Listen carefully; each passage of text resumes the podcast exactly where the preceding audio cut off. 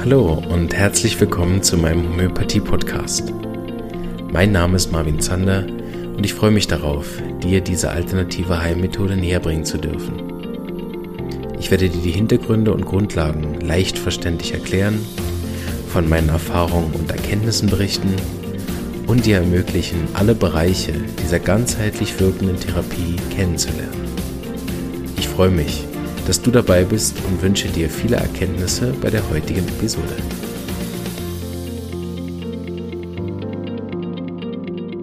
Hallo und herzlich willkommen zu einer Podcast-Folge, an der ich schon eine Weile gebaggert habe, respektive immer mal wieder gebaggert habe und dann endlich mal Nägel mit Köpfen gemacht habe, wie es so schön heißt. Ich habe nämlich den Alfons Pollack eingeladen, ähm, den die ein oder andere wahrscheinlich auch von Facebook kennen. Ich habe immer mal wieder gesehen seine Seminarausschreibung, die ich sehr, sehr interessant fand. Und er ist auch sehr aktiv auf Facebook, auch in unserer Gruppe und so. Deshalb ist er mir auch immer wieder aufgefallen. Und ich fand seine Themen so interessant, dass ich unbedingt mal mit ihm ein Interview machen wollte und bin sehr froh, Alfons, dass du heute da bist. Herzlich willkommen. Freue mich auch. Ja. Du bist aus, äh, von der Sprache hört man, wie ist das? Bayern, Franken, irgendwie so, ne? Ja, du bist äh, ganz gut in der Spur. Also, das heißt genauer, ich bin jetzt schon die ganze Praxiszeit über 30 Jahre in München, mhm. aber habe natürlich die Herkunft nie ganz äh, in der Sprache auch verloren. Das ist dann Nordbayern. Die einen mhm. sagen, das gehört ja gar nicht mehr zu Bayern. Die Oberpfalz, das ah, okay. ist ein äh, sehr abgelegener äh, Teil Bayerns, mhm. vor allem gewesen, als die DDR-Grenze noch zu war, ja. die tschechische Grenze noch zu war. Da waren wir wirklich, äh, ja. also am Ende der Welt. Ja. Jetzt äh, schwärmen einige Ortschaften dort in meiner Gegend der Geburt von der Mitte Europas. Jetzt sind wir mittendrin. Ja, sehr genau. schön. Und äh, ich denke, es macht ein bisschen Sinn, dass wir direkt anfangen, wie du so ein bisschen zur Homöopathie gekommen bist, weil dann lernen wir dich gut kennen. Und äh, du kannst ja gern anfangen. Wie lange machst du jetzt schon Praxis und wie hat das angefangen? Ja, das ist auch immer so eine nette Zahl. Also natürlich sind die 30 jetzt voll. Am 1. April werden es 32. Mhm. Und angefangen hat das, ich versuche es wirklich kurz zu machen, könnt da endlos erzählen, äh, über Studiumsuche. Da war mhm. schon ein, ein Hin- und Herspringen, vier Semester Jura, vier Semester Philosophie, vier Semester Religionswissenschaft. Immer die Prüfungen gemacht und dann irgendwo gesehen, naja, das ist es auch nicht. Mhm. Und da hat mir ein Professor, der Professor Ferdinand Ulrich in Regensburg, Philosoph, der aufgesucht wurde von vielen Studenten, äh, vor allem aus einem Grund. Herr Ulrich, was soll ich denn machen? Herr Ulrich, ich weiß nicht, ich, ich, ich bin hier falsch, Herr Ulrich, wo geht's hin? Und so war er auch einer und ich war sehr getroffen, dass er mich auf sein Zimmer holte. Er hat meine Unentschlossenheit, vielleicht auch Verlorenheit richtig gesehen und hat nach längerem Gespräch, das war nie Smalltalk, der ging immer an die Wurzel, der mhm. berührte dich irgendwo und ich weiß noch genau, äh, als er entscheidende Dinge zu mir sagte, da lief es mir kalt und heiß den Rücken runter nach dem Motto, äh, hier haben Sie nichts mehr verloren. Wo wollen Sie denn eigentlich hin? Und er schickte mich, weil er hier in München am Englischen Garten sind die Jesuiten und da gab er hin und wieder eine Vorlesung, Gastvorlesung. Und er kannte die Josef Angerer Schule, eine Heilpraktikerschule, keine 500 Meter weiter weg. Und er sagte, gehen Sie mal dahin und äh, da kann man hospitieren. Vielleicht finden Sie ja da was für Sie. Ich ging hin, ich war nach drei Tagen dort begeistert und klopfte dann irgendwann ein paar Wochen später bei ihm an der Tür und wie man das so nennt an der Uni, ich exmatrikulierte mich.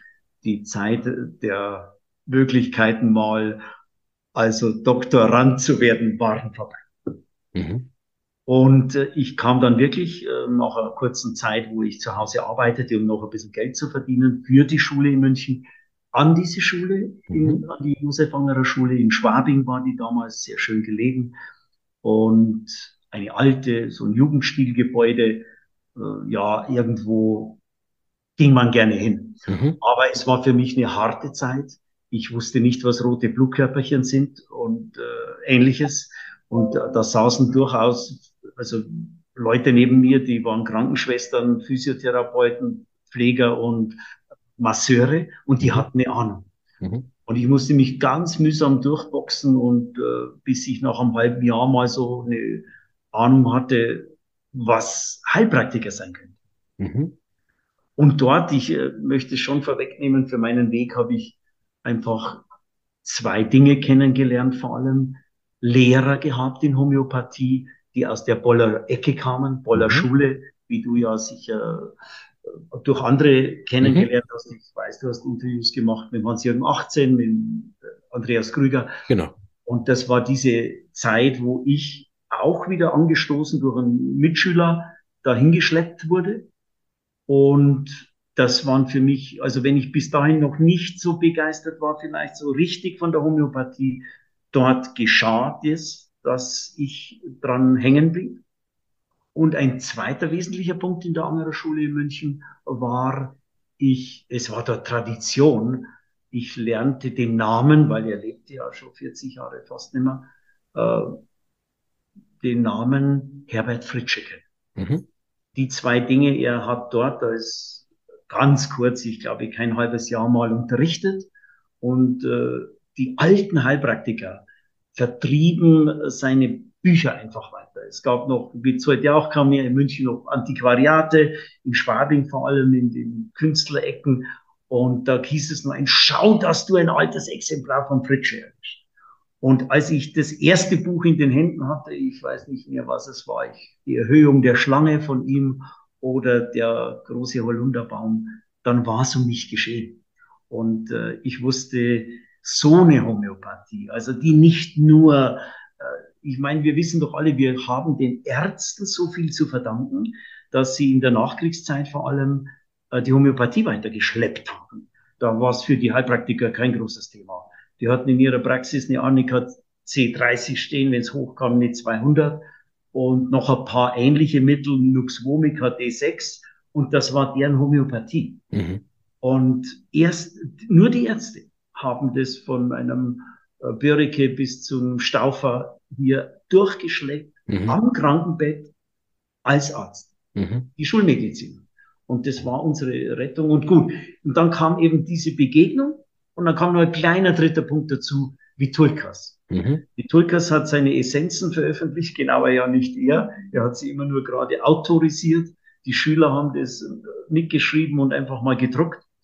Und Fritsche, die Boller Lehrer, meine beiden Lehrer, der Peter Werner und der Wilhelm Mayer, nochmal eine große Verehrung an die beiden, haben mich nach Boll geholt und die Essenzen. Und alles zusammen äh, ergab einfach diese, den Nährboden und der Alfons Pollack hat all das Wunderschöne, was wir in der anderen Schule noch gelernt hatten, Augendiagnose, Phytotherapie, Akupunktur, äh, von tollen Lehrern mhm. und so viel Praktisches, von mhm. der Massage bis zur Nadelung, abgelegt mhm. und nur noch Homöopathie gemacht. Sehr gut, da war schon sehr viel dabei. Ich fange mal von Anfang an an, weil ja. wir wollen am Schluss, die Zuhörer wissen es ja schon, wir kommen ja. irgendwann dann auf unser Thema Spiritualität ja, zu nett, Ja, mal schauen, ob wir hinkommen. Und die Spiritualität, das haben wir in einem ganz kurzen Vorgespräch ja auch beide schon so ein bisschen äh, dargelegt, ist für uns was ja sehr bodenständiges. Vielleicht das auch mal als, als vorneweg nehmen. Das ja was sehr, sehr alltägliches, was sehr gegenwärtiges und was, was aus meiner Sicht vielleicht jetzt ein bisschen poetisch ausgedrückt, aber auch jeden Moment ja durchdringt.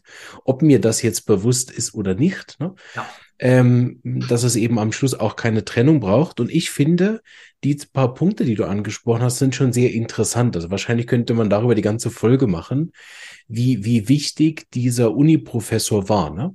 Ja. Wie viel das mit Spiritualität zu tun hat, wie, wie, wie metaphorisch es auch ist. Ne? Ich weiß nicht, was ich machen soll und wende mich an jemanden und es kommt jemanden, der mich führt. Ne? Ja. Wie, wie, wie, wenn man das in einen anderen Kontext setzt, ist das eine Bibelgeschichte, ne? im Prinzip. Ne? Ähm, gut, dann hat es wieder was Religiöses, da wollen wir heute nicht hin, aber ne, dass man versteht, diese, diese spirituellen Sachen, die uns im Alltag eben begegnen, ne? wenn man das mhm. nachher nicht trennt, sondern zusammenführt. Und deshalb dachte ich, wir fangen vielleicht mal da an und dann gucken wir, wohin wir kommen mit dem. Aber das fand ich immer wieder wichtig, weil ich habe auch so eine Figur in meinem Leben, die dann gesagt hat, also wenn du richtige Homöopathie studieren willst, dann musst du in die Schweiz gehen. Und hier habe ich jetzt ja alles, ne? Ich habe äh, die Schule kennengelernt. Ich habe eine ganz tolle Praxisstart gehabt in der Anstellung. Ich habe meine Frau hier kennengelernt. Also ich bin ja wirklich an den Ort geführt worden. Ich konnte gar nicht anders als hierher. Es gab gar keine andere Möglichkeit, weil es, ehrlich gesagt, es gibt so viele Homöopathieschulen auf dem Weg von Berlin in die Schweiz. Ne? Aber es musste die sein. Ne? Und äh, das finde, da gebe ich dir gern den Ball zurück. Wie, wie, wie, wie hast du das empfunden damals und wie empfindest du das heute im Gegensatz nach all den Jahren jetzt? Diesen Moment des Gesprächs in diesem Zimmer da. Also ich kann es nur wiederholen. Ich habe es schon in einem YouTube-Video und dabei habe ich keine drei gemacht, aber ich musste das einfach mal auch von dem Professor erzählen, weil er einfach, äh, ja, ich denke, so eine Vaterfigur war und äh, denke, es hätte rein theoretisch eine Frau sein können. Aber für mich war es wahrscheinlich genau der. Und ohne seinen Anstoß in meiner Familie, ich habe es so auf der Homepage stehen, aber das ist keine Übertreibung, äh, wusste man nicht, was ein Heilpraktiker ist. Da ging mhm. keiner hin, wenn es brauchte man nicht. Es gab einen Hausarzt, Gott sei Dank noch tolle Hausärzte, die kamen, wenn man anrief, genau noch vor Telefonzeiten. Da musste man nur mit dem Rad hin. Und so Heilpraktiker war out of Rosenheim, wie mhm. wir nach dem Film hier sagen. Weit weg. Das war kein Thema. Und ich denke, dass meine Eltern auch sehr enttäuscht waren. Nachdem ich einen tollen Job beim Bundesgrenzschutz hatte, Kommissarslaufbahn eingeschlagen hatte, war es für sie schon ein kleiner Knick, an die Uni zu gehen. Mhm. Naja, aber die Hoffnung bestand ja dort, was noch Größeres zu werden. Und dann waren sie wieder irgendwo beruhigt. Aber als dann der Heilpraktikerberuf anstand, da sah ich schon die ganz große Sorge in ihren Gesichtern. Und jetzt hat er quasi seine ganzen Talente weggeworfen und macht irgendetwas. Also das genau. kann ja. Warum hast du nichts Richtiges gelernt? Genau. Ja, ganz genau. So was. Ich möchte auch gestehen, mein, ich glaube, meine, mein Verlangen, äh, irgendwo auch was zu darzustellen, war schon groß. Ich hatte mich auch dreimal um einen Medizinstudienplatz beworben. Mhm. So ist es nicht. Aber der, meine Abiturnote plus auch die lange Wartezeit durch die Vorstudien, durch den Beamtenberuf äh, haben nicht ausgereicht, dass ich da jemals genommen wurde. Schon auch dann langsam erkennen, auch bitter erkennen. Ich kann das noch, ich weiß nicht, ob uns die Zeit bleibt. Ich bin äh, über eine WG im Studium äh, mit, mit Medizinstudenten zum Mediziner in Regensburg gekommen, der auch Homöopathie macht. Er war ein mm. genialer Arzt. Und ich war nur einmal dort mit. Ich wollte damit hineinschnuppern. Ich hatte noch keine große Ahnung, was Homöopathie ist. Und er sah mein Interesse und er nahm mich am, nach diesem Abend zu sich, so kurz beim Weggehen und sagte, ja, wo kommen Sie her? Was haben Sie, was machen Sie eigentlich? So, ja, ich mache äh, Philosophie und so.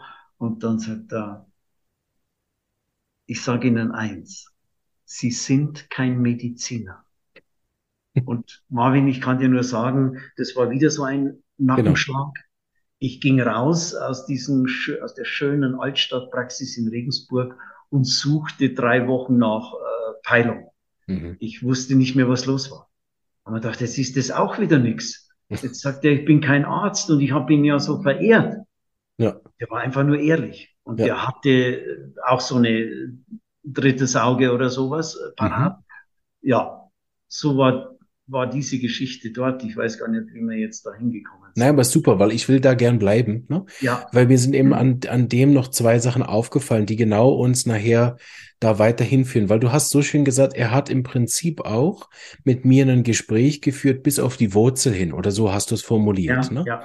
Und da ist mir sofort die Assoziation gekommen, wo wir ja nachher auch noch hinwollen. Das zweite große Thema Homöopathie, selbstverständlich. Ne? Im Prinzip ist ja das, wenn wir ganz zurückgehen, mal mindestens auf Hahnemann und auch weiter zurück, werden wir im Prinzip schon homöopathische Schriften finden ne?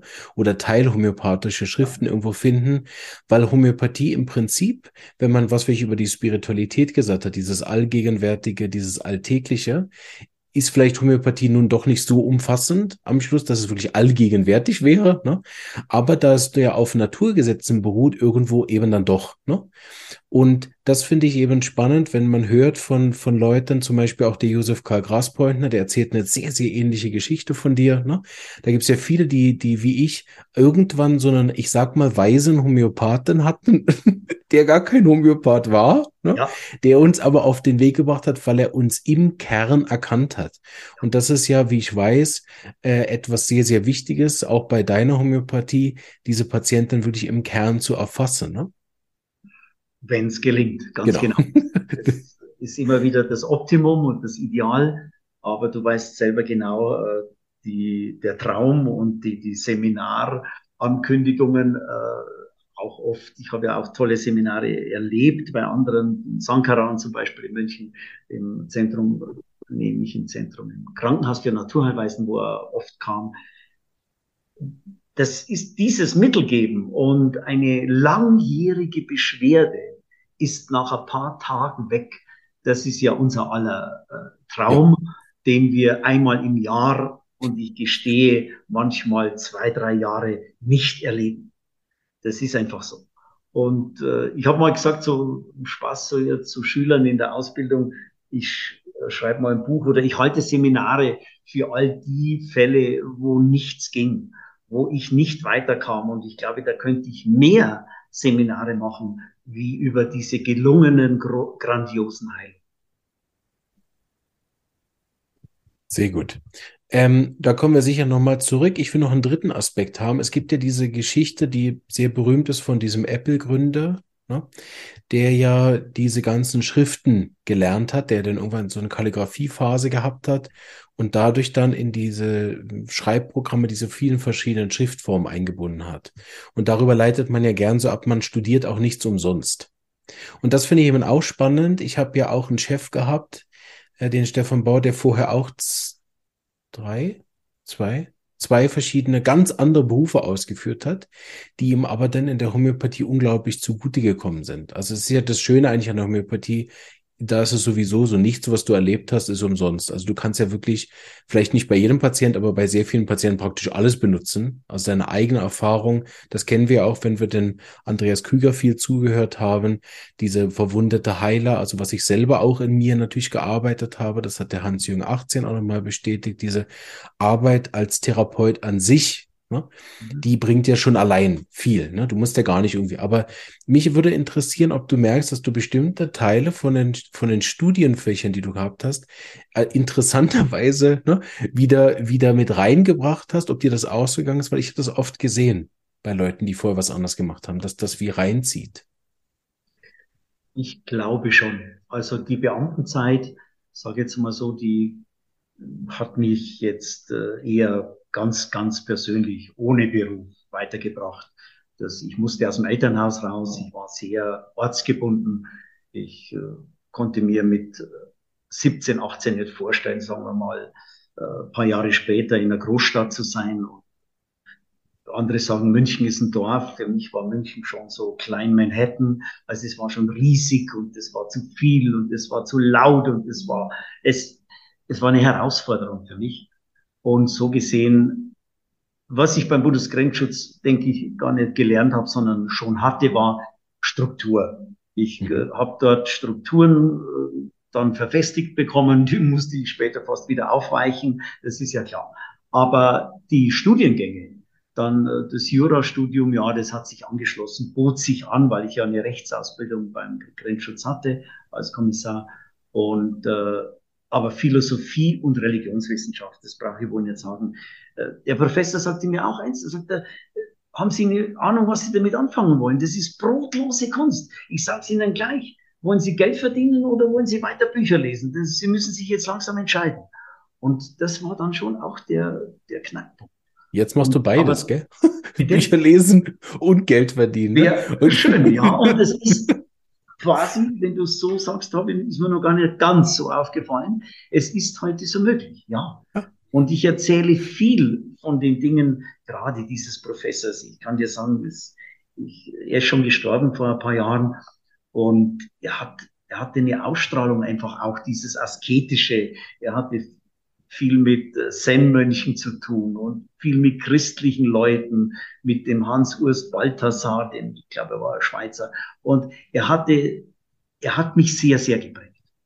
Und äh, ich, ich weiß noch ganz genau, er, ich war schon ein halbes Jahr oder Jahr in ähm, München in der Schule und ich begegnete ihm noch einmal zufällig in der U-Bahn an ja, diesem einen ist, ne? Tag, wo er da eine Vorlesung gab. Stell dir vor, das ja. ist ja fast nicht möglich. Richtig, ja. Und wir treten uns gegenüber. Er schaut kurz auf. Bei seinen vielen Studenten hat er sicher Zeit gebraucht und dann sagt er, ah, ich erinnere mich. Und er sagt zu mir, und wie, wie geht's Ihnen? Ich erzähle ihm ganz knapp, was alles los war bisher. Und dann sagt er zu mir, nicht die lange Geschichte, die ist mir fast zu intim. Die äußere, der äußere Satz war der, er hat, mich, hat mir lange in die Augen geschaut und gesagt, ja, jetzt wird's langsam. Und es wird langsam, ich hatte lange aufgebraucht, was er wohl meint. Danach, ich war schon draußen, die U-Bahn-Tür war zu, ich stolperte durch Schwabing und was hat er gesagt? Ja, er hat auch gesehen, dass dieser junge Kerl Flausen im Kopf hatte. Ja, in Büchereien, in den Lesesaal gehen und ja, über Nietzsche lesen war das eine. Aber nicht anpacken, jemand werden, irgendwo sich für etwas entscheiden, für was stehen, das war mir alles noch fremd. Mhm. Und er sagte nur, jetzt wird's langsam. Sehr gut. Ich würde da gerne anknüpfen, weil ich finde, das ist äh, so heute schon ein paar Mal wie rausgekommen, zumindest für mich, und bin gespannt, was du dazu meinst. Und zwar, denke ich, sind zwei Sachen äh, rausgekommen, die wie dasselbe so ein bisschen meinen. Einerseits diese Führung, ne? ja. Spiritualität und Führen, geführt werden, sich selbst auch später führen, aber vielleicht dann auch, mal gucken, ob wir da hinkommen, ob das ein Punkt ist, in der Homöopathie ist es manchmal ja dann auch ganz speziell, wie führe ich meinen Patienten? Also da gebe ich mal kurz ein äh, Feld, was bei mir sicher ist, von am besten gar nicht. so am besten Patienten, wo du einfach nur da bist und nickst oder und möglichst nicht führst, einfach präsent bist und dadurch natürlich auch eine Art von Führung machst, ja klar. Ne? Bis hin zu, wo du sie wirklich an die Hand nehmen darfst oder ganz direkt auch mal sagst, so, also ich sage Ihnen jetzt mal, ne? Sie sind kein Mediziner, so, ne? Wo es ab und zu genauso Sätze auch benötigt und da, da jetzt hat ja dann auch sehr mit der Eigenführung zu tun. Aber da würde ich gerne den Ball geben, was du, was du dazu denkst, wenn wir so von deinem Leben so kommen, von diesem geführt werden und jetzt inzwischen ja eine eigene Führung sehr stark zu haben, ne? Wie, wie, wie du das in den Spiritualität und Homöopathie siehst. Ich habe ja auch natürlich kurz Gedanken gemacht, äh, was, wie, was ist denn für mich natürlich immer nur, das geht ja nur für mich, äh, was ist da Spiritualität? Und ich habe äh, sehr schnell gemerkt, das wird endlos oder das brauchen wir so in der großen Frage gar nicht anfangen. Aber von meinem Leben her gesehen ging es immer irgendwo um dasselbe. Und das war die Suche nach einer Lebensaufgabe. Mhm. Und diese Lebensaufgabe natürlich anders in 17 Fragen kleiden kann. Wo geht's hin? Wo komme ich her? Was will ich eigentlich? Wofür bin ich geschaffen? So.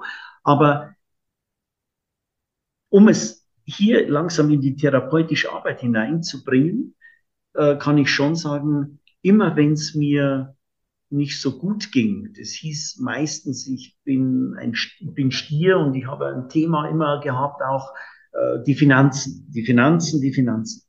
Und immer wenn es da schief lief und so weiter, dann habe ich mich wieder zurückbesonnen, was kann ich denn eigentlich? Was kann ich denn gut? Äh, und mach jetzt nicht rum. Ähm, wenn es nach meinem Vater gegangen wäre, der hat auch oft gesehen, dass es finanziell hängt. Dann sagt er, äh, du musst dir Tees hier, äh, Tees in die Praxis nehmen, die kaufst äh, für 3,50 ein und verkaufst für 13,50. So macht man das. Und dann wird es. Und ich hatte gerade heute auch bei Facebook einen auf dem Chat drauf, jemand, der mir wieder so eine Verkaufsnummer da angeregt hat. Die führen alle recht nett ein. Also ich sehe deine Seminare, du machst es so toll und ich hätte noch was für dich. Ja, so. Und genau das äh, ist in mir drinnen, wo sofort die Rollläden runtergehen und ich einfach kein Kaufmann bin. Ja, genau. Wirklich nicht. Da ist eine Abneigung da und ich muss, ich übe mich lange in Toleranz schon gegenüber den Kaufleuten, denn die haben ja auch wichtige Aufgaben. Aber ich bin keiner. Richtig. Ja. Und da auch das zu spüren und dann immer mehr zu spüren, ja, warum kommen denn die Leute äh, eigentlich? Und das hat sich natürlich auch verändert. Ich war mhm. ja in den ersten Jahren auch sehr froh, wenn ich eine Mandelentzündung wegbrachte. Mhm. Und ein bisschen schneller wie nur mit äh, der Apotheke. Und wenn ich es bei der Blasenentzündung und beim Fußpilz auch äh, geschafft habe, dann war ich happy und es ist doch nötig, sonst baut sich doch keine Praxis auf. Ja. Das ist doch mir auch klar.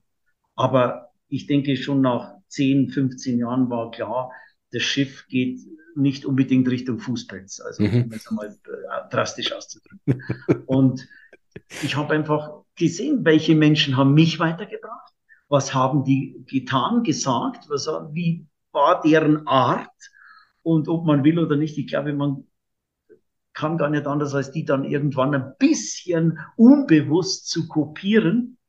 Und ich habe gemerkt, ja, heute nach 30 Jahren, es sind, es kommen Menschen genau in der Phase, wie ich bei dem Professor aufgeschlagen bin in seinem Zimmerchen an der Uni in Regensburg. Mhm. Toll. Und so schließt sich dann zumindest mal ein Kreis. Ne? Das ist ja oft so. Ne? Ja. Gut, dann haben wir jetzt, glaube ich, da schön den Bogen bekommen. Ich denke, dass wir ähm, haben wir von beiden ein bisschen gehört, damit wir noch ein bisschen stärkeren Fokus auf die Homöopathie kriegen, ja, würde ich dir gut. gern ähm, da ein bisschen noch den Raum geben, dass du mich ein bisschen noch reinholst in die Art, wie du Homöopathie machst, weil ich kenne das ja noch nicht so gut, ne? wie du es jetzt genau machst, bin aber immer sehr interessiert, weil ich die äh, Seminartitel auch immer sehr gut finde. Ich habe leider noch keins gehört, habe das aber auch vor weil ich jetzt äh, immer mal wieder verschiedene Weiterbildungen auch von Kollegen mache. Das hat einen Grund, warum ich das bisher noch nicht gemacht habe. Reden wir jetzt nicht drüber. Aber ähm, Familie, oder? Nein, nein. Nein, es hat, einen, es hat leider einen negativeren Grund. Aber es ist nicht, das passt jetzt nicht hierher.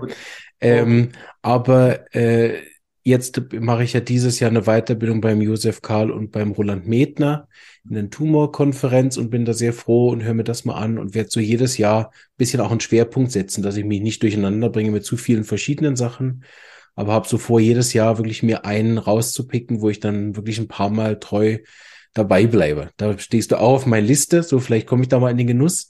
Aber jetzt vorweg, so was würdest du sagen aktuell neben dem, was wir jetzt menschlich von dir schon mitbekommen haben, was würdest du sagen, was macht so deine Art nach 30 Jahren von Homöopathie aus? Ist das eine sehr miasmatische?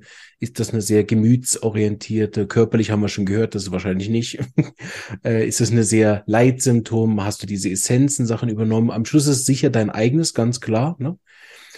Aber auch für die Therapeuten weiß ich, kriege ich Rückmeldung, ist immer sehr interessant, wie die anderen dann auch wirklich arbeiten, weil wenn der vermehrt von Zuhörern wirklich Studenten, Therapeuten und sehr, sehr interessierte Laien. Ne? Ja. Also ich muss natürlich den Satz auch sagen hier für alle, damit nicht schon ein paar jetzt dann abschalten. Der Körper ist doch klar. Es ist, äh, irgendjemand sitzt immer da und irgendwas tut immer weh. Und selbst, äh, ich bin erstaunt, wie sich Menschen an Dinge gewöhnen können. Also mhm. ich hört ja oft, ich habe das zehn Jahre, ich habe das 17 Jahre, ich hab, ja, da kann man halt nichts machen und äh, ist auch nicht so schlimm. Oder irgendwie, ich denke, schon schlimm, aber ja, der Körper spielt natürlich eine Rolle und auch wenn ich da nicht sicher, das muss ich so gestehen, nicht der Beste bin. Ich kenne einfach Kollegen, da gehen die dann hin zur Akupunktur und der Schmerz ist weg, wo ich schon äh, das 14. Mittel gesucht habe. Also das kenne ich schon auch. Das ist einfach so. Aber womit ich einfach viel arbeite, da hat mir Boll die Tore geöffnet. Äh, der Jürgen Becker, der das damals zusammen mit einem anthroposophischen Arzt, äh, mir fällt jetzt sein Name nicht ein, aus Boll, zusammen aufgezogen hat. Ähm, der Jürgen Becker war richtig, sag's mal neudeutsch, geil auf Träume. Er hat alles drauf gesetzt, er hat äh, sehr schnell, es war sicher eine Triebfeder mit, warum er die Seminare ins Leben gerufen hat. Er hat gesagt, die Traumrubriken, so wie sie damals, also bis 70, 80, in dem, in Kent standen, damit kann man nichts anfangen. Und ich denke, er hatte recht. Der wollte die Homöopathie einfach mal irgendwie dem äh, ganzen Bereich der Psychologie, Freuds und Jungs und so weiter äh, ein bisschen Tribut zollen. Man wollte moderner werden und hat dann da das reingeschrieben. Aber es war sehr schnell klar, dass mit träumt von Wasser, also das ist überhaupt kein Hinweis auf ein Mittel. Wenn, dann sind es Wassermittel. Aber ich weiß genau auch, dass Lycopodium, Merkur, Pulsatilla und wie sie alle heißen, jede Nosode kann von Wasser träumen. Also das ist keine Hilfe. Das mhm. dazu zu nehmen ist schlichtweg falsch. Das muss ich so sagen. Die neueren Einträge, ja, vielleicht bringen die mehr. Aber gut, Jürgen Becker hat es bis zum Exzess betrieben und wir haben ja dort viele Mittel geprüft, also sicher 40, 50 Mittel in den Jahren und mit Blindprüfungen, jetzt nicht doppelblind, aber blind. Mhm. Und äh, er war, wenn nur jemand von Träumen berichten. Und ich war am Anfang auch sehr skeptisch. Ich saß in meiner lykopodischen Beamtenmentalität dort auf dem Stuhlchen und haben mir gedacht, die spinnen sich da ganz schön was zusammen. Also das wirklich. Ich, als da die ersten, ich musste es hier vielleicht auch mal, also die verrücktesten Geschichten waren für mich damals und wirklich mit ganz großer Skepsis nach dem Motto, ob ich da nochmal hinfahre, das müssen wir erst mal sehen. Und da fingen die dann an, die Mittel wurden besprochen, der ganze Freitag wurde dazu genommen. Wenn man eine ganze Woche dort war, ein Mittel, das man eingenommen hatte, man durfte wählen, nimmst du eine D12, nimmst du eine C30 oder so, nimmst du das täglich oder nimmst du es nur einmal, das war dir freigestellt. Und dann kamen die Berichte und vermehrt Frauen natürlich, das war schon spürbar. Die Männer waren da noch sehr verpeilt in ihrer Ausbildung und wie sie es gelernt hatten. Und die Frauen erzählten schon, auf der Herfahrt, auf der, meinetwegen in, auf der Autobahnraststätte ist mir Folgendes passiert. Hm. Äh, Marvin, ich muss das sagen, das war so drei Tage vor der Prüfung. Die hatten ja noch gar kein Mittel genommen. Da haben wir gedacht, naja, die haben jetzt langsam, vielleicht haben sie Periodenbeschwerden oder irgend sowas. Das war meine Showy-Haltung und wenn man mich fotografiert hätte, da bildeten sich die Rillen auf der Stirn und ich dachte mir, na ja, es ist halt alles ein bisschen übertrieben hier. Und einiges wurde auch übertrieben, das kann ich nach den Jahren Boll sagen, durchaus. Das waren, aber die Träume, da ließ der Jürgen Becker nicht mehr los. Und jetzt komme ich zurück auf meine Arbeit. Ich habe die immer, äh, ich habe am Anfang schon ein Jahr vor Praxiseröffnung 91 und auch später, ich habe viele Mittel selber genommen. Das mhm. hat sich einfach so herausgebildet. Ich habe ein Buch gelesen und dachte, das ist da muss ich jetzt Lycopodium nehmen. Ich habe einen Film gesehen und dachte, ich muss jetzt Tuberculinum nehmen oder so. Und das hat mir, ich habe geträumt. Ich habe so kleine Büchleins, wie ich hier eins habe. Wenn ich es schnell habe, zeige ich es dir. Wenn ich es nicht finde, müssen wir es lassen. Und ich muss es lassen, weil ich es gerade nicht finde. So kleine Traumbüchlein dieser Größe, 10 mal 8 Zentimeter. Mhm als ich da etwa 1000 Träume drin hatte, dann habe ich aufgehört und gesagt, jetzt ist mal wieder gut. Aber ich habe unter Mitteleinnahmen einfach diese Träume aufgeschrieben. Und mhm. das hat mir ganz viel zum Verständnis der homöopathischen Arzneimittel gezeigt. Mhm. Und dann kann man sagen, ja, das ist doch alles sehr subjektiv. Natürlich. Das ist ganz, ganz subjektiv. Daran, das will ich gar nicht weg tun. Aber diese vielen Träume und es ist, ich weiß noch ganz genau, wir haben über Bollauf gelacht, also, und ich weiß ja, wie Bollauf zerrissen wurde von den Klassikern, äh, das ist doch klar. Aber wenn du das mal geträumt, du nimmst Lycopodium C200 oder LM12 und nachts, äh, mir rutscht die Hose runter im Traum. Die rutscht runter und ich stehe da, nackig. Äh, entweder ohne Unterhose, mit Unterhose, auf jeden Fall quasi, wie man so sagt, plank gezogen, äh, verschämt und alle sehen äh, na, nach dem Lykopodium-Muster auch nicht so viel dahinter, mhm. ja, wie man, wie er immer tut. Mhm. So, ja. Und das, und wenn du das mal geträumt hast, dann kannst du, da kannst du am Vormittag drüber reden. Mhm. Da kannst du Lykopodium aufbauen, da kannst du mhm. Lykopodium zeigen. Und äh, so ist es mir mit vielen, vielen anderen gegangen. Ich möchte es nicht äh, jetzt ins Endlose. Die Traumwelt, ich frage immer hier Patienten, äh, haben sie was geträumt. Und das tun natürlich nicht alle. Ich ziehe auch viele Menschen an, die sehr viel träumen, klar. Und was es mir hilft, wenn das Ekzem nicht besser wird, wenn der Rücken immer noch wehtut, dann kann ich einfach an den Träumen sehr gut, eben in meiner langen Arbeit damit, jetzt schon sagen, ja, ja, ist, äh, machen Sie sich keine Sorgen, das wird schon. Mhm. Ich sehe an den Träumen, äh, es geht voran. Mhm. Ich meine, wenn einer vorher so ein harter Typ war, wenn einer, äh, ich, oder ich merke es an den, die gehen dann zu Masseuren und die Masseure sind keine Tranios, sondern das sind dann Typen, die müssen halt mit dem Fuß auf denen rumsteigen, damit die überhaupt was spüren. Mhm. Und wenn so ein Mensch einen Traum hat, er schwimmt im Wasser oder der Staudamm bricht oder der Gartenschlauch platzt, dann weiß ich immer, ja, jetzt, jetzt tut sie was. Jetzt geht was voran. Mhm. Jetzt hat das Wasser ihn eingeholt und äh, wir kommen wirklich weiter. Mhm. Und äh, so ist mir die Traumwelt eine sehr vertraute, wichtige Ge Geschichte geworden. Also das möchte ich unbedingt, wenn mhm. du mich so fragst, wie arbeitest du denn? Absolut. Da habe ich auch eine Frage zu, weil ich merke auch gerade die Interviews, die ich dieses Jahr führe, sind sehr bereichernd für mich. Also ich habe da ein gutes Händchen dafür, ne? Weil ich zum Beispiel auch, also ich, ich bin jetzt an dem Punkt schon länger angekommen, dass ich gedacht habe, also diese Traumrubriken kannst du auch irgendwie knicken. Also die bringen, helfen mir wirklich null. Egal in welchem Buch ich die nachlese, wo ich denke, ja gut, ich gucke dann immer mal wieder brav nach, weil ich ein ah. fleißiger Homöopath bin. Ah, es hat jemand geträumt, ich gucke danach und denke, ja, herzlichen Glückwunsch. Also sagt mir nicht, ich träume auch selber selten. Und wenn dann, ist vielleicht jetzt interessant, können wir dann nach der Aufnahme darüber sprechen. Wenn, dann ist es bei mir immer Massaker. Also unter 50 Toten träume ich gar nichts ähm, schon seit Jahrzehnten. Ne? Ähm, ja. Ich habe das immer familienaufstellungsmäßig auf diese Kriegsahnenreihe, die sehr intensiv ist, äh, bei mir hinten rausgeschoben, ehrlich gesagt. Ja. Man denkt, ja, das sind diese Ahnenthematiken. Ähm, aber auch wenn ich da mal selber reingeschaut habe, träumt vom Krieg oder so, ich denke, ja, also da bin ich kein Mittel von, hat auch nie eins bekommen, davon hat auch nicht, also ne, Mittel, die mir helfen, haben, die stehen nicht in dieser Rubrik drin, was vielleicht dafür spricht, dass die Träume noch da sind. Aber ich habe jetzt mehrere Ebenen verstanden. Also erstmal, dass es sozusagen da eine Aufarbeitung braucht, nicht vom Repertorium, ich meine das sowieso, das braucht ja immer eine Überarbeitung, schon seit längerem, ne?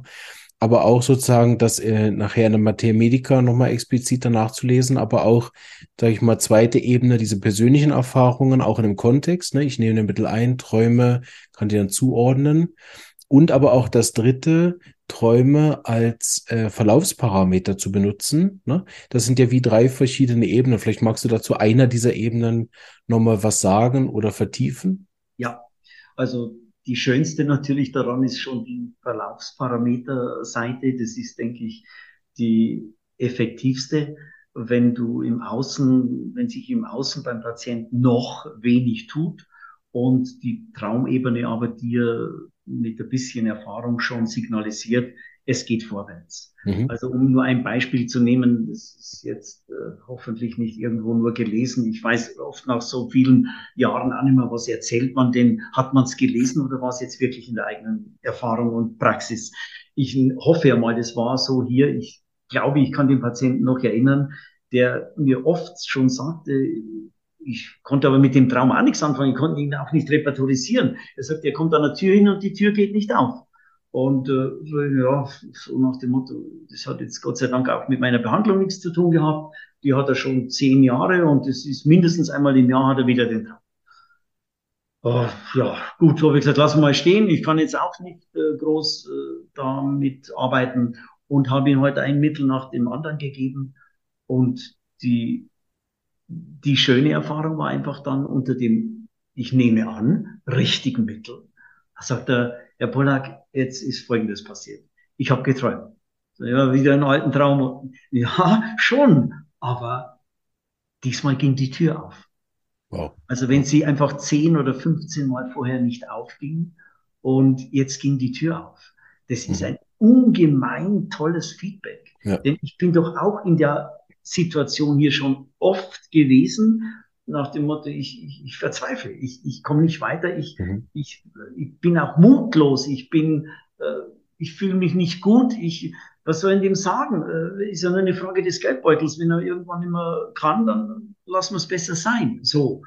Und ich habe mhm. auch wirklich einigen geraten, sie sollen doch zu jemand anders gehen. Mhm. Und das ist, ich, es ist ja kein gutes Gefühl, nicht, wenn ich ins klingelt und so, oh Gott, jetzt kommt der Herr Dings wieder. Und das ist, ja, und da die Tür ging auf.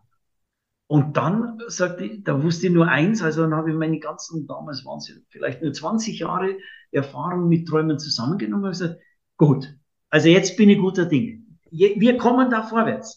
Ja, das sagen Sie, so nach dem Motto, ich habe in seinen Augen gesehen, das sagen Sie schon eine Weile. Ja, aber jetzt geht's vorwärts. Ich bin mir ganz sicher. Und Sätze wie, ich bin mir ganz sicher, mhm. sage ich ganz selten. Ja. Das ist einfach so. Das, ich traue mir das gar nicht. Ich will dann nicht, äh, so wie die Kommissare in den Krimis, also man kann ja sagen, ich verspreche Ihnen, den Täter zu finden. Das ist, wird vermieden. Genau, ja. Und so geht's mir hier in meiner Arbeit. Aber da rutschte es mir raus und da war es mir wahrscheinlich sogar ein Bedürfnis, ja. mich selber stark zu reden, denn äh, damit ja. kann ich was anfangen. Wenn die Tür aufgeht, dann, dann schaffe ich. Ich und die Homöopathie und der Patient und das Dreiergespann kann loslegen. Also sehr interessant, da äh, kann ich wie bestätigen, ich habe das so pro Jahr, inzwischen lache ich schon drüber, weil, ich das so witzig finde. Ich habe so pro Jahr zwei Leute, immer zwei, manchmal nur ein, aber immer so in so zwei, ganz selten mal drei parallel, wo ich einfach denke, Entschuldigung, ich mache genau dasselbe wie sonst, wieso läuft's eigentlich nicht? Ja? Dann bringe ich die zur Supervision, dann gucken andere drauf, ich behandle die interdisziplinär, null. Null. Ja. Einfach nix. Ne? Und die, die werde ich dann aber auch nicht los. Das ist genauso. Ne? Also die, die wollen auch dann trotzdem weiterhin zu mir kommen. Ja. Auf, den, auf einen der Gründe kommen wir nämlich gleich noch. Aber ich finde es sehr spannend, dass die wirklich oft, sobald ich dann der Mittel gefunden habe, einen Prozess gemacht habe, sobald ich dann irgendwas bei mir gegangen ist, dass ich über diesen Patienten etwas gelernt habe, dann kommen sie nicht mehr. Und ich oft denke, die werden mir so geschickt als Weiterbildungs, ne? weil, weil ich irgendwie im Außen offensichtlich zu wenig Weiterbildung mache. Ne? Und dann denkt irgendjemand, ach komm, den schicken wir, da sonst lernt er wieder nichts, ne? Neues ja. und bleibt in dem Alten sitzen. Ne? Schickt mir mal einen komplizierten Patienten, den er noch nicht kennt. Und äh, das ist äh, sehr, sehr interessant. Ist, die ersten Jahre bin ich daran verzweifelt an diesen Patienten, weil ich auch mich gefragt habe, wieso gehen die nicht? Ne? Ich habe jetzt mehrere sehr gute Homöopathen empfohlen. Ne? Warum kommen die noch zu mir? Ne? Bis ich verstanden habe, ja, die kommen zu mir, weil es um mich geht. Es geht nicht unbedingt immer nur um den anderen. Manchmal kommen die auch zu mir. Ne? Und da fand ich sehr gut, damit ja nicht dann überleiten. Du hast gesagt, man hat dann so dieses Gefühl von, ich kann nicht mehr, ich mag nicht mehr, ich weiß nicht mehr. Ne? Und ich finde jetzt, das ist ein guter Punkt, überzuleiten, weil auch viele Menschen dann an so einem Punkt sich ja in den Spiritualität äh, positiv gesehen verirren. Am Anfang und dann irgendwann da auch äh, rauskommen. Und das finde ich gut, wenn du jetzt, nehmen wir mal an, du bist in der Position oder Patient, was du lieber erzählen möchtest. Wie fließt jetzt der Teil, den wir ja vorbesprochen haben, auch schon von der Spiritualität jetzt in deine Tätigkeit mit ein? Also dann doch noch mal kurz zum Begriff, äh, den ich äh, mhm. nicht festlegen möchte. Es ist nur so, ich bin sehr früh auch Büchern, halt damals, ich habe ihn nie persönlich kennengelernt, diesen Graf Dürkheim begegnet und sein äh, Credo hier, sein, er wollte ja Zen und Christentum irgendwie zusammenbringen und mhm. verbinden. Und sein großes Credo war, was du im Alltag nicht einbauen kannst, was du dort nicht umsetzen kannst, das kannst du auch besser wieder lassen. Also diese Spiritualität, die irgendwo in deinen Büchern, in deinem Kopf und in deinen Idealen ist, die bringt wenig. Was du leben kannst, morgen früh. Und zwar ganz banal. Ja, die man gesagt, beim Kochen, beim Kartoffelschälen, beim Schuheputzen, da, da ist Gegenwart, äh, da ist Präsenz, da ist Achtsamkeit oder nicht. Und wenn du das leben kannst, dann bist du der Spiritualität näher, als du denkst. Wenn du es nicht einbauen kannst in den Alltag, lass es. Und diese sehr praktische, sehr irdische Form der Spiritualität war mir äh, langsam immer mehr wichtig. Ich bin, wie gesagt, Stier und ich bin dann Aszendent auch Jungfrau, so um die Astrologie einmal dazu zu nehmen, zwei Erdzeichen. Und mhm. wenn ich etwas nicht quasi hier auf dem Tisch in meiner Praxis leben, umsetzen, anwenden kann, dann bleibt es für mich äh, ziemlich uninteressant. Mhm. Und von daher war diese konkret, die konkrete Spiritualität immer wieder bezogen auf meine Geschichte, wie ich sie dir schon in Teilen mhm. erzählt habe, die, ich möchte Menschen helfen, dass sie sich besser kennenlernen, dass sie sich besser verstehen. Und dann kommen ja manchmal Sachen raus, die sind gar nicht so toll. Dann, dass sie sich wieder annehmen, wie ja. sie sind.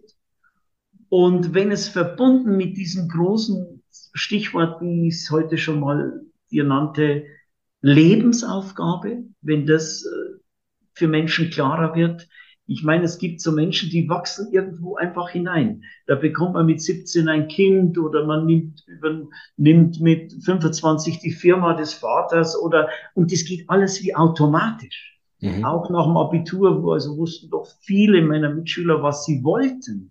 Und ich fing ja erst an, mir die Frage zu stellen. Mhm. Weil ich bis zum Abitur mich mit Erfolg, Karriere, was werde ich überhaupt nicht beschäftigt. Ich habe nur, wir haben dort irgendwie was schön. Ich hatte eine schöne Schulzeit. Ich war mittelmäßig intelligent, denke ich. Ich konnte mir es leisten, blau zu machen. Ich, wir haben Karten gespielt und Bier getrunken. Wir sind ins Freibad gegangen unter Unterrichtsstunden. Und so war das für mich einfach. Und plötzlich war das Abiturzeugnis da. Mhm. Und was machst du jetzt? Mhm. Und so ähm, habe ich Menschen hier sitzen, mhm. die sich fragen, und was mache ich jetzt? Und da, wie du sagst, ist es ja schon so, da kommen wir doch zu unserem Beruf endlich wieder zurück, dass wir einfach durch nichts so sehr wie Krankheit gezwungen werden, mhm. uns diesen Dingen zu stellen. Absolut, ja. Und wir haben ja dann noch eine Fähigkeit, zehn Jahre auszubüchsen oder 15 Jahre davon zu laufen. Mhm. Einfach viele lange Zeit nicht hinzuschauen. Es gibt so tolle Tricks, wie wir immer wieder äh, uns ja die Dinge schönreden können und sagen, das ist, das bin ich nicht. Dieser Satz, kann, den, den sage ich dreimal in, in, in der Woche. Also das bin ich einfach nicht. Weißt du, das bin ich einfach nicht. So. Und das stimmt, da ist eine große Stiersicherheit dahinter, aber stimmt einfach nicht immer. Mhm. Und dann gibt's dran, da muss man irgendwas korrigieren und dann muss man sich verändern. Und diese Corona-Zeit, denke ich, äh, zum mhm. Beispiel, also war schon auch äh, mit viel weniger Arbeit hier, mit äh, Menschen, die nicht mehr kamen, neue, die nicht zu neuen Themen aufgefordert haben. Ja. Da war der Wandel äh, für mich, der ich immer in denselben Urlaubsort fahren kann. Äh, meine Partnerin macht das nicht mit, aber ich könnte das. Und ich könnte immer denselben Weg äh, zum Spaziergehen nehmen. Und dann sagen die anderen schon, oh Gott, nee, nee, nicht, nicht schon wieder, da waren wir doch schon achtmal. Und so gesehen ist es für mich ja wirklich, ich brauchte den Anstoß, wie ich es dir vom Professor erzählt habe. Später war es noch ein anderer. Und ich brauchte Krankheit und ich brauchte mich scheiß unglücklich fühlen, sonst hätte ich nichts verändert. Mhm. Marvin, ich hoffe, das stört jetzt nicht. Dann läutet es gerade. Ich, Kein Problem. Es läutet noch einmal und dann ist alles gut. Sehr gut, kein Problem. Okay. Ich habe jetzt äh, zwei Fragen. Ich fange mal mit der ersten Gerne an. Raus. Ähm, weil ich glaube, das ist auch etwas, was jetzt die Zuhörer sehr interessiert. Ja. Weil wir haben ja sehr, sehr viele Menschen, die sehr viel wissen, aber nicht in diese praktische Umgang, Umsetzung kommen. Ne? Ja. Ein Teil ist sicher der, dass wir über eine Krankheit ne, äh, ja. äh, reingezwungen werden in diesen Prozess. Da hast ja. du schön gesagt. das ist ja mehr so der unfreiwillige, passive. Und dann, wenn wir Glück haben, einen guten Therapeuten zu raten oder es schaffen, dann nach 15 Jahren dann vielleicht doch mal hinzugehen. so, ja, ne, dass wir dann so auf den Weg begleitet werden. Aber was ist so vielleicht eins, ein praktischer Tipp, wo du, wenn der Patient zu dir kommt und sagt, ja, also ich weiß das, ich weiß das, aber ich kann es nicht umsetzen. Hast, also es gibt ja kein Standardverfahren in der Homöopathie, aber was wäre so, sagen wir mal, eine typische Alfons Antwort auf so einen Satz? Also erst einmal, ich glaube, ich weiß nicht, ob es nur mit meiner Geschichte zusammenhängt. Ich habe ganz, ganz viel Verständnis für diese Menschen. ganz einfach, ich weiß irgendwie sofort, nicht, vielleicht nicht immer, vielleicht weiß ich in einem Ausnahmefall, dem muss ich jetzt aber mal was sagen. So geht's nicht weiter. Aber mit den neun anderen von zehn habe ich, weiß ich, es, er wird's nicht jetzt auf die Reihe kriegen. Ich bin, mein Job ist, ihn so lange zu begleiten, bis er es kann. Mhm. Also ich habe da, ich, ich bin an die andere Schule gekommen. Ich hatte später, also nach meiner Ausbildung, sechs Jahre später war ich dort Lehrer und habe äh, zwei Jahre dort unterrichtet und unter anderem auch gleichzeitig das Ambulatorium geleitet, mhm. also die Behandlung von Patienten. Und meine Hybris damals, wirkliche Eitelkeit und äh, Vermessenheit war die, ich habe von einem Lehrer vorher, der das Ambulatorium hatte, Karteikarten übernommen, die waren so hoch. Ja. Und habe gesagt, also mir passiert das nicht. Äh, das ist, so geht's nicht weiter. Na klar, die kamen halt auch an die Schule, die konnten für wenig Geld in Marktzeiten 15 Mark, 20 Mark eine Homöopathiebehandlung bekommen, ein Heublumensäckchen und eine Augendiagnose. Ja. ja. Und dann haben sie dir halt alles geholt, was ja. ging, das war ja klar. Aber das konnte ich irgendwie nicht so, wollte ich nicht so sehen, sondern ich habe gesagt, so geht's nicht weiter. Man muss doch weiterkommen mit dem Patienten. Das kann man doch nicht nur die, die, die Akten da verdoppeln, das geht doch nicht. Und ich habe da sehr aktiv betrieben. Der soll jetzt zur Psychotherapie, der soll zum Astrologen, der soll zum HNO, jetzt ist es Schluss hier. So. Und ja, ja, das war ehrgeizig genug, aber Fakt ist, ich habe dann irgendwann sehr schnell festgestellt, in meiner Praxis ist es ja ähnlich. Ich habe hier ja auch Patienten, die ich, also drei, vier, die mich 10, 20 Jahre begleiten. Mhm. Ich glaube, es sind mehr. Äh, ich bin jetzt deswegen auf so eine kleine Zahl gekommen, weil ich gerade überlegt habe, wer sind von Anfang an meiner Praxis denn schon da? Und da sind es drei, vier. Mhm. Und man könnte äh, wenn das jemand manchmal hört, wie ich mit denen, äh, meistens geht's dann mit denen am Telefon ja nur noch. Die kommen gar nicht mehr, man weiß ja, wer es ist, man weiß, was er hat, man weiß, was er braucht. Vermeintlich glaubt man das ja oft, ist ja egal. Auf jeden Fall, wenn das jemand hört, also so ein richtig toller klassischer Homöopath, also der würde wahrscheinlich das Berufsverbot erwirken für mich. Ich denke schon, weil ich sage, naja, dann nimm halt mal wieder C30 sowieso. Und der Patient nimmt's, ist dankbar, ruft mich nach drei Tagen an, dass es schon wieder viel besser geht und das Ganze 30 Jahre. Und da fragt man sich natürlich schon, also was man da macht. Aber von diesem Ehrgeiz, so quasi, wenn das nicht bald oder schnell oder nach einem Jahr, dann bin ich nicht mehr zuständig. Ich, ich verlängere doch hier nur Krankheiten. Ich unterstütze Bequemlichkeiten und lasse Menschen in ihrer äh, Trödeligkeit da alt werden. Davon bin ich weggekommen. Ich habe, das sind, das ist den Heilpraktikern auch viel näher. Das war, ich habe da ganz genau an der anderen Schule, das geht in vielen alten Heilpraktikerschulen so.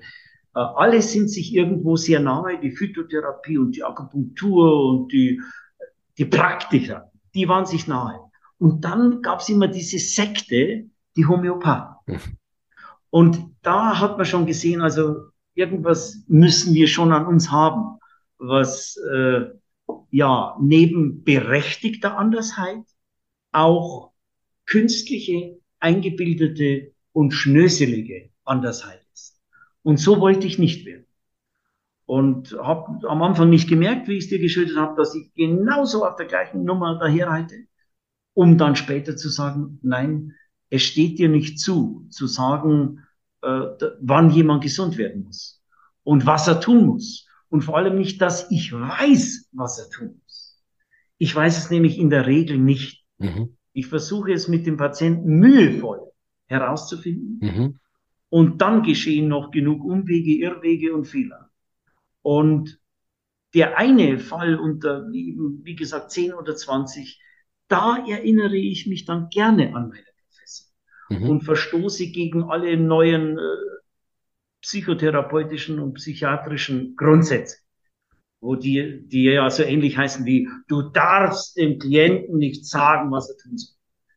Und dann sage ich mir, nee, ich glaube, in Ausnahmefällen ist auch das richtig.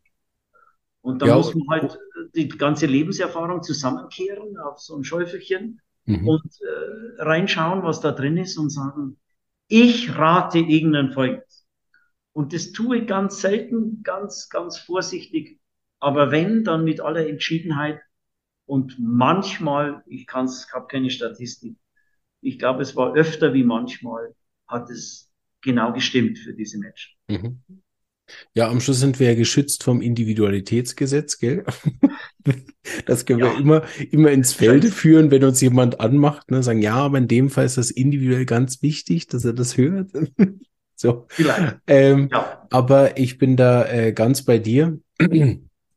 Ähm, ich habe das auch je mehr, je länger, dass ich ähm, gemerkt habe, dass es einen Mix braucht aus äh, freilassen, ne? also den Patienten auch freilassen von den eigenen Meinungen und ihn wirklich einfach begleiten auf dem Weg, gerade wenn es um, um Fälle geht, wo, wo, sage ich mal, keine Krankheiten mehr im Vordergrund stehen, wo der jetzt dringend irgendwie die Ohrenschmerzen behandelt haben muss, weil er leidet oder, oder irgendeine andere akute Thematik hat, sondern eine ganz chronische Sache, die sich dahin zieht und vor allen Dingen, wenn die dann, sage ich mal, körperfrei ist. Ne?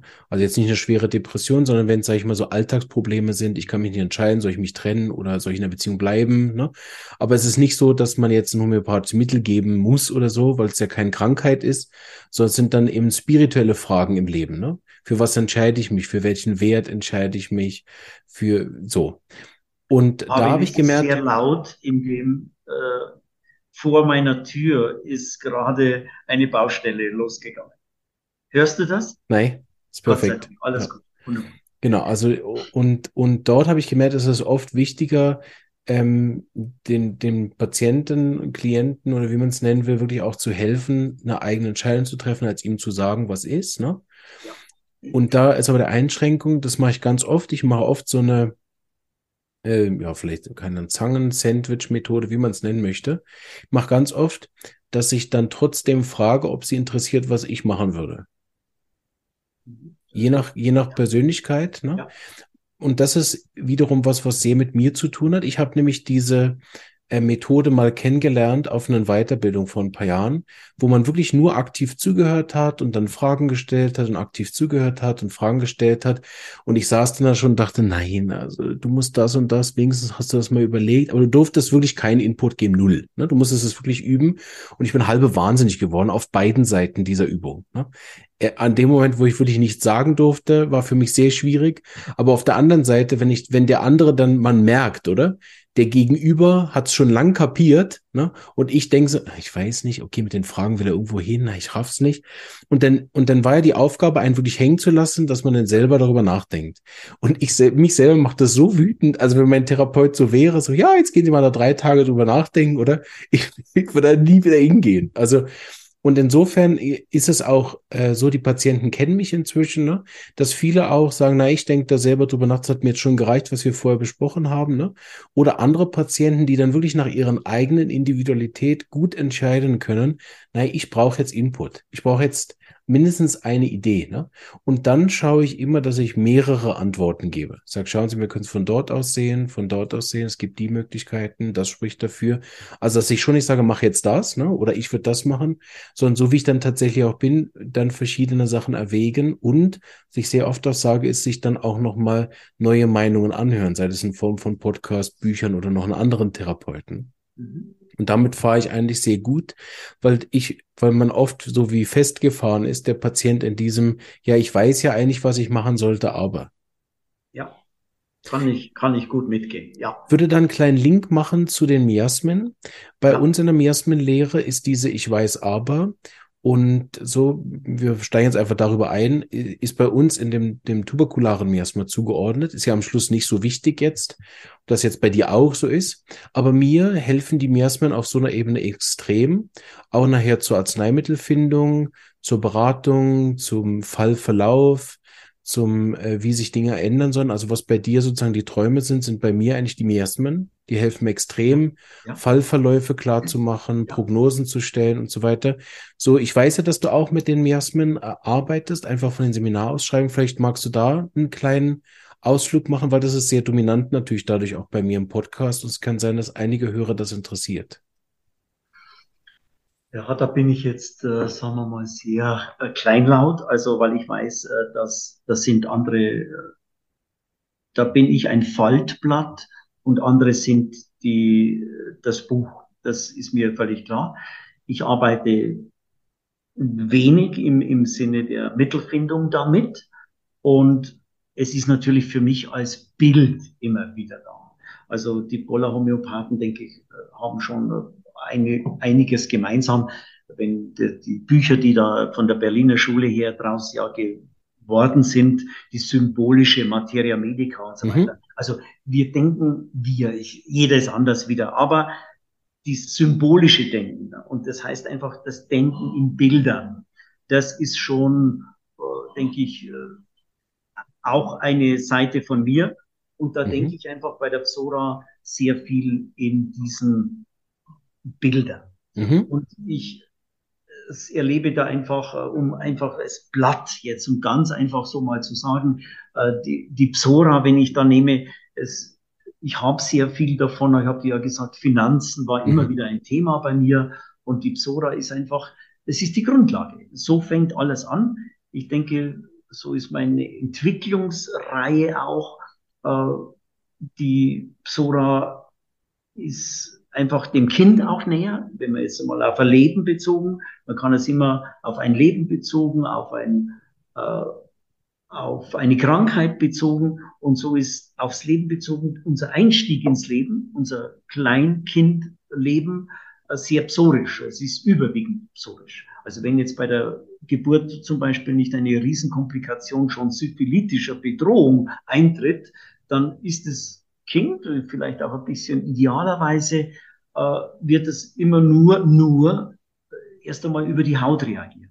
Mhm. Und das ist ja das Schöne, das fängt beim äh, Kopfgrind da an, den mhm. Kindern. Und das ist die einfachste Seite. So äußert sich nun mal irgendwo eine körperliche Reaktion beim Baby.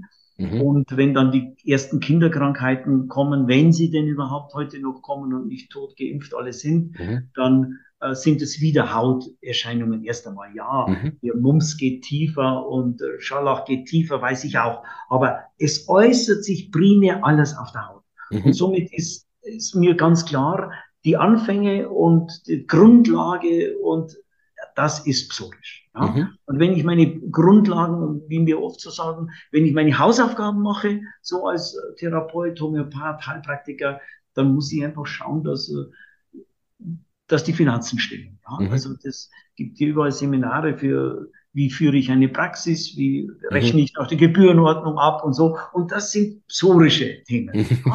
Das, so sehe ich die ganze Geschichte. Und erst dann irgendwann entwicklungsgeschichtlich bei einem Kind, ich weiß nicht, ob, bin da jetzt kein Kindertherapeut im Sinne von, wann geht dann die nächste Stufe los? Ist es schon mit Schulbeginn? Ist es erst mit Pubertät und diesen erotisch-sexuellen ersten Berührungen. Auf jeden Fall, dann kommt Psychose dazu. Kommt, mhm. Die ist immer, ich will jetzt kein Gesetz draus machen, die ist, am Anfang kannst du schon ein syphilitisches Mittel für ein Einjähriges brauchen, das weiß ich auch. Ja, aber grundsätzlich von der Idee her kommt die Psychose einfach später. Die mhm. Psychose ist ja auf Wachstum begründet. Mhm. Die Psychose ist äh, mit dem wichtigsten Mittel Tuya, nicht, äh, wenn wir die Nosode Medorinum jetzt mal auf die Seite tun, dann ist es dieser Busch, diese Hecke, dieser Baum, er ist, hat ein Merkmal. Er, er wuchert und er wuchert und er wuchert. Und dieses äh, Element, dass Kinder größer werden, dass sie sich mehr Wissen aneignen, dass sie mehr Interesse haben, dass sie natürlich im Konflikt dann dann geht's los, während das Psorische sehr auf sich bezogen ist. Wie mhm. schaffe ich es, wie kann ich meine Brötchen verdienen? Geht's dann bei der Psychose einfach, kommt etwas dazu und ich äh, komme in, in Kontakt in der Schule, im Kindergarten und später und plötzlich ist die, das Miasma äh, psychotisch äh, ein, eines, wo ich vielleicht mich erfahre als, die mögen mich nicht, die finden mich jetzt gar nicht mehr so toll und die Scham kommt dazu. Und mhm. traue ich mich? Das Verstecken, das Verschämte, das ja. äh, hinter der Hecke äh, sich verstecken. Das kommt bei, also an dem Hauptmittel tu ja jetzt mal exemplarisch festgemacht. Also da kommt schon wieder ein neues Thema dazu. Und ich könnte jetzt dann so weitermachen mit der Syphilis und der Tuberkulinie und so weiter. Aber wenn du nur, ich sage immer, wie sich das Ganze erweitert, zeigt sich schon, das Psorische ist meistens, nicht immer, meistens noch sehr trocken. Mhm. Bei der Psychose äh, kommt äh, schon eine Feuchtigkeit plötzlich dazu. Hauptmittel Tuja ist äh, im Urogenitaltrakt mhm. angesiedelt. Wasserorgan. Und äh, Medorinum ebenso. Mhm. Und es kommt, ein, und der Pflanze wächst nur, wenn sie Wasser bekommt. Ohne mhm. Regen ist Schluss. So, also dieses Element kommt hinzu und ich habe da so meine Zuordnungen, aber die müssen ja nicht immer stimmen. Und die, die mineralischen Mittel, die dem Kind auch näher sind, äh, dann wird es erweitert und die pflanzlichen Mittel, die da so dazukommen und es wuchert so vor sich hin und wir brauchen Nässe und plötzlich wird ja, wenn was feucht wird, gehen wir jetzt rein körperlich gesehen. Das ist ja nur eine kleine Schublade. Wir kommen von der trockenen Haut zur feuchten Haut und das heißt Schleimhaut. Mhm. Und, und die, die feuchtere Gegend, die plötzlich wir besuchen, da sind wir auch schon mehr in der Psychose. Mhm. Die Psychose wird feuchter. Immer nur als Prinzip. Ich weiß doch auch, da sind tausend Mittel drin, die sind vielleicht nicht so. Aber das feuchte Prinzip kommt hinzu. Und das kann nur in den Mund der Schleimhaut und plötzlich werden wir psychotischer. Es geht mhm. tiefer. Es geht eine Spur weiter in den Körper hinein. Die Syphilis geht dann natürlich noch mal tiefer hinein. Sie mhm. wird, wenn wir das Exemplar lernt man dann in der ersten äh, Stunde von Miasmen schon die, wir mal ein Ekzem, eine Wunde, ein ähm, Geschwür. Ich denke, es gibt psorische Geschwüre, es gibt psychotische Geschwüre und es gibt syphilitische Geschwüre. Und die syphilitischen zeichnen sich halt einfach dann aus als sehr stinkend, als sehr gezapft, als sehr tief, als schon schwarz, als schon, ja, man sieht, der ganze Prozess, der ja, man könnte jetzt sagen, Geschwüre, ja, sie haben einen Bezug zur Syphilis, aber sie sind auch psychotisch und sie sind auch psorisch. Und so geht's bei der Syphilis einfach nochmal, wie man so sagt, ins Eingemachte. Mhm. Es geht sehr, sehr tief und es geht auf eine Ebene, alle Miasmen können mit Nerven etwas zu tun haben, aber wenn du das Spätstadium der Syphilis, Lewis äh, 3, 4 und so weiter mit dem Tabes Salis-Thema, äh, halt, es wird eine Nervensache. Mhm. Es, es geht dort einfach so tief. Äh, die chinesische Medizin weiß ja auch, dass äh, wenn sie so in den Schichten immer tiefer gehen, dann kommen sie zu den Knochen, mhm. die härteste Substanz, dann die Zähne und dort sind auch die Nerven angesiedelt. Mhm. Schon auch im Sinne des Reparablen und Irreparablen. Genau, ja. Vieles bei uns kann wieder wachsen, sogar ein Knochen. Mhm. Zähne wird schon schwieriger. Mhm. Aber die Nerven, mhm. das bleibt, ich glaube, es gibt inzwischen heute Laboransätze, dass wir die wieder zusammenbekommen. Aber generell heißt erstmal, wenn der Nerv durch ist, ist er durch dann ist vorbei. Und dann geht da nichts mehr und dann bleibt dieses Glied gelähmt, taub und nicht mehr bewegungsfähig. Und das ist syphilitisch.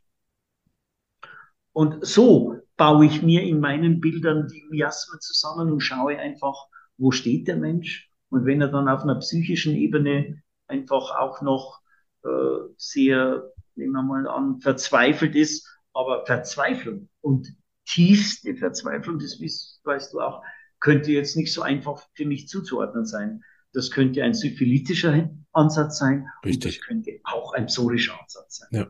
Also da alles. Ich möchte dir nur sagen, ich kann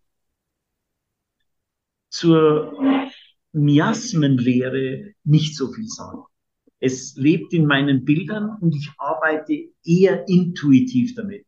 Also wenn ich das Wort sehr vorsichtig benutze, intuitiv, äh, irgendwo müssen wir alle repertorisieren und ich muss alles hier auch mir genau anschauen. Aber die Miasmen sind für mich jetzt, äh, ich habe mich fast ein bisschen geweigert, so äh, die Zuordnungen der ganzen Krankheiten, die du ja sicher auch kennst, ist ja auch sehr hilfreich. Ich finde es toll, dass sich da jemand mal hingesetzt hat und hat äh, der syphilitischen Miasma eine Reihe von Krankheiten, ich glaube 50 kann man sicher drunter schreiben und dann hat man halt dort die, das ist eine Hilfe. Ich bin mhm. froh, die haben Homöopathen, wie du auch weißt, haben sich bis 1900 sowieso 70, 80 Jahre strikt geweigert, Krankheitsbegriffe überhaupt zuzuordnen.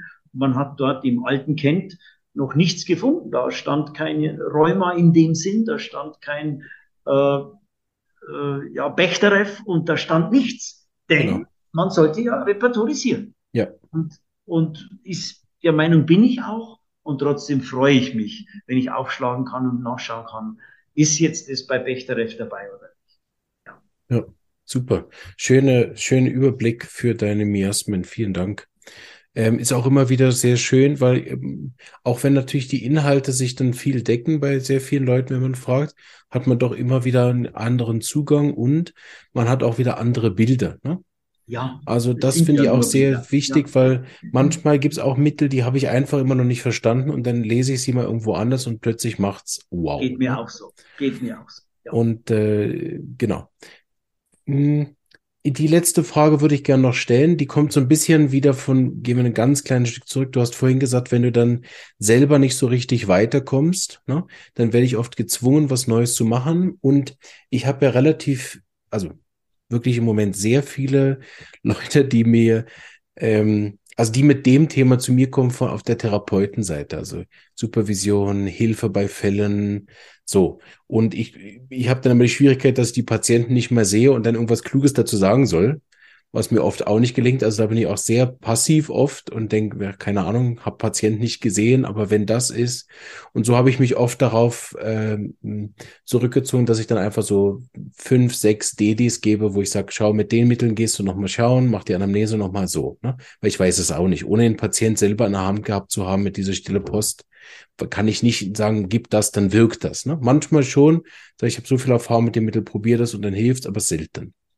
Aber was ich gesehen habe, ist, warum, warum die Therapeuten nicht weiterkommen, ist oft sehr unterschiedlich. Ne? Schnell hat man ja Gefühl, ja, der kennt vielleicht zu wenig Mittel oder kann nicht repertorisieren oder je nachdem, keine Ahnung, hat es nicht miasmatisch analysiert und so weiter. Meine Erfahrung ist aber, dass das gar nicht der Fall ist. Die meisten Homöopathen, das merkt man ja bei dir auch, arbeiten mit sehr viel Ehrgeiz und sehr viel Freude und sehr viel Lust und haben in der Regel auch Lust, sich weiterzubilden. Also ich kenne keinen, der jetzt mit mir zusammenarbeitet, der eigentlich denkt, ja, komm, ich weiß alles. so habe ich noch nie gehört. So, ähm, das heißt, die grundlegende Motivation, sich zu verbessern, ist oft da. Ne? Aber ich glaube, mir ist aufgefallen, und deshalb habe ich ein bisschen geändert inzwischen auch meine Art von Supervision.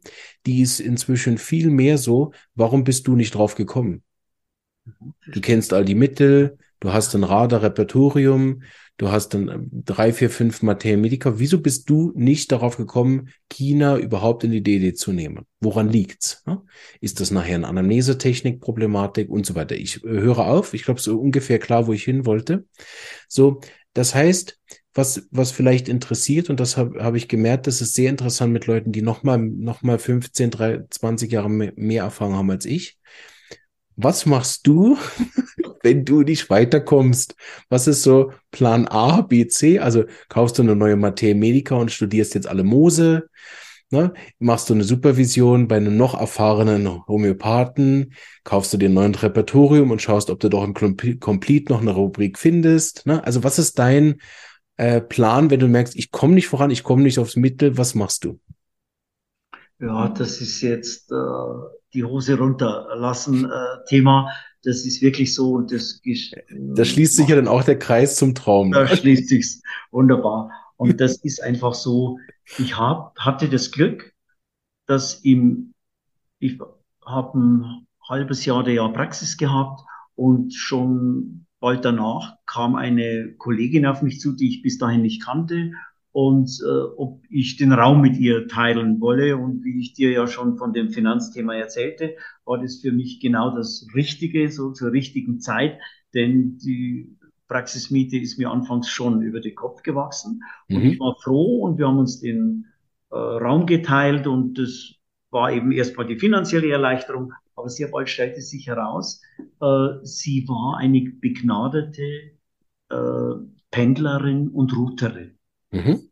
Und äh, so bin ich auch mit diesem Thema. Mir hat es vorher nichts gesagt und äh, ich habe davon nichts gehalten und äh, ich hätte es auch nie angewendet. So. Mhm.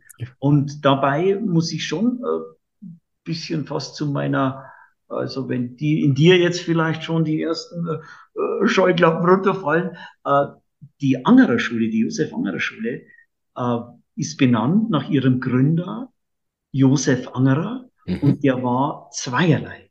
Er war Priester, mhm. hat den Beruf aufgegeben und ist dann Heilpraktiker geworden.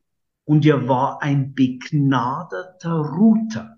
Mhm. Er hat geroutet äh, und viele haben bei ihm gelernt und viele Heilpraktiker, gerade in der Umgebung der ausgebildeten Leute an der Angerer Schule, da hat, ich würde jetzt einmal sagen, jeder Vierte, der dort die Schule gemacht hat, ich glaube, heute ist es bei weitem nicht mehr so, aber die, die 50er, 60er, 70er Jahre der Angerer Schule, da gab es Routenkurse dort mhm. in der Ausbildung. Und noch einmal, also wo ich herkam, so fremd war es mir eigentlich nicht. Aber für mich und meinen Furchen auf der Stirn war dies äh, so kurz vor Charlatanerie. Mhm. Und dann kam diese Kollegin in die Praxis, die mich da, wie gesagt, über die Miethalbierung gerettet hat und die routete.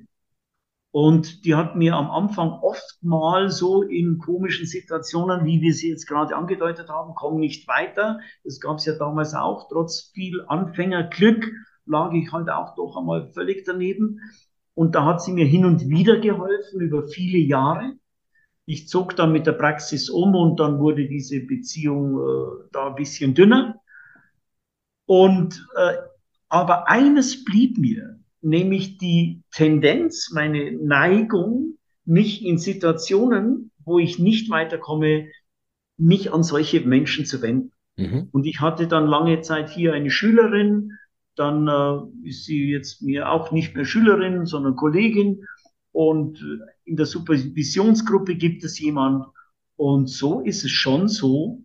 Ich müsste jetzt äh, auch da genau schauen, aber dass ich alle 14 Tage spätestens diese ein- oder zweite Möglichkeit anrufe und sage, du, ich habe jetzt der Frau sowieso sieben Mittel gegeben und an ihren Stuhlgangsbeschwerden hat sich nichts geändert.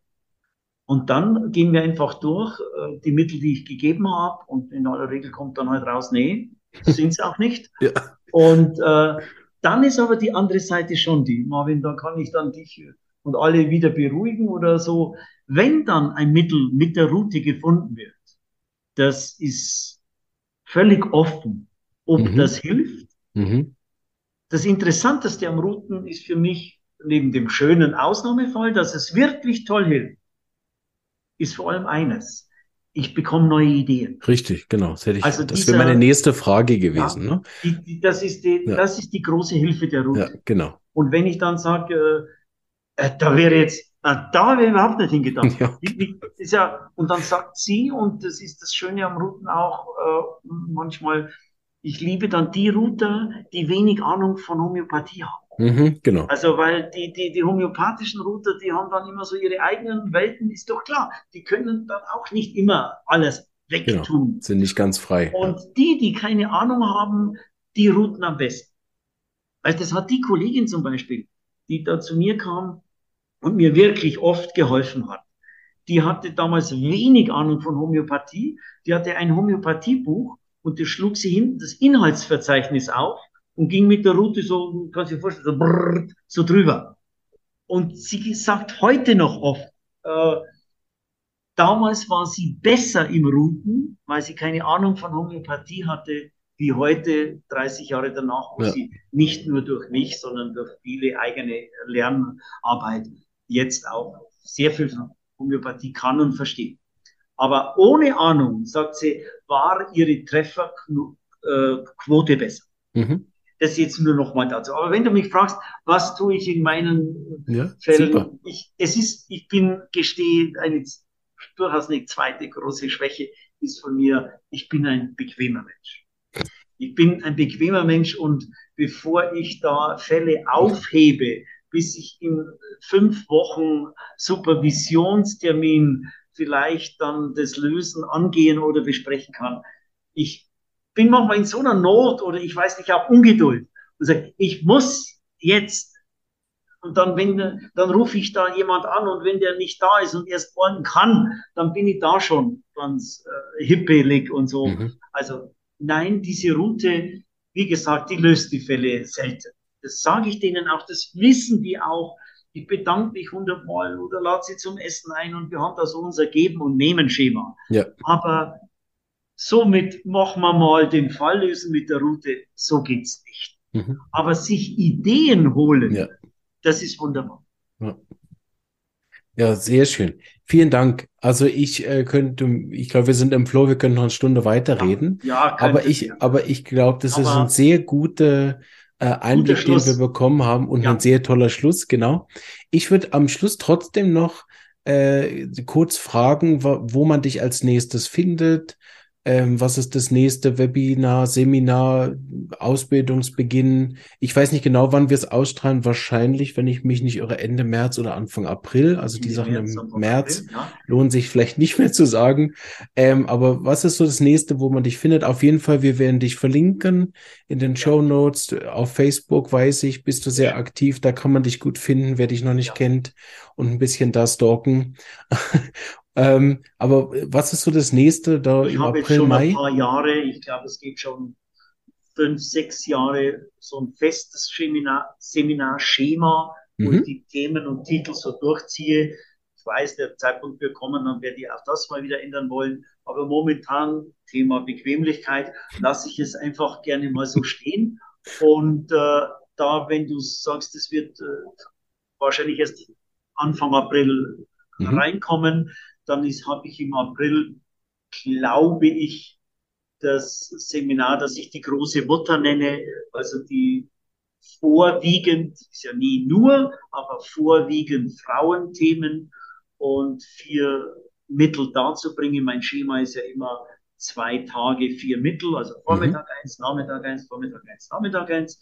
Und die große Mutter, angelehnt an diesen äh, Buchtitel auch, wo es so kultur- und religionswissenschaftlich auch um die Frage geht, äh, der, was sind Anteile im Wesen einer Frau? Und das mhm. nächste Seminar drauf ist dann, was sind wichtige Anteile im Wesen eines Mannes? So werden die nächsten Seminare dann im April und Mai von mir online gegeben. Mhm, super. Sehr gut. Vielen Dank, Alfons. Hat mir sehr viel Spaß gemacht. Ich habe viel gelacht. Also ja, sehr, wir haben, sehr, haben, glaube ich, einen sehr unterhaltsamen äh, ja, Podcast schön, hinbekommen. Das so hat mir ist. genau. Ja. Und ähm, äh, ja, ich wünsche wünsch dir alles Gute. Wir werden sicher in Kontakt bleiben, da bin ich ganz sicher und vielleicht auch irgendwann mal über einen Podcast oder was weiß ich, was die Zukunft uns so führt. Ne? Wir, ja, wir lassen uns ja beide da sehr führen, so ist es dann auch irgendwie richtig. Aber ich danke dir auf jeden Fall jetzt schon mal für deine Zeit und für, dass du auch so ehrlich auf viele der Fragen geantwortet hast. Das macht den Podcast von mir auch sehr aus. Ne? Da hast du genau den richtige Tonart auch getroffen. Ich denke, das werden sehr viele Leute sehr gern hören und danke dir für deine Zeit. Bis zum nächsten Mal. Ciao, Alfons. Marvin, dir ein großes Dankeschön, dass ich Teil deiner Reihe werden durfte. Vielen Dank, schöne Zeit. Danke. Gerne. Tschüss.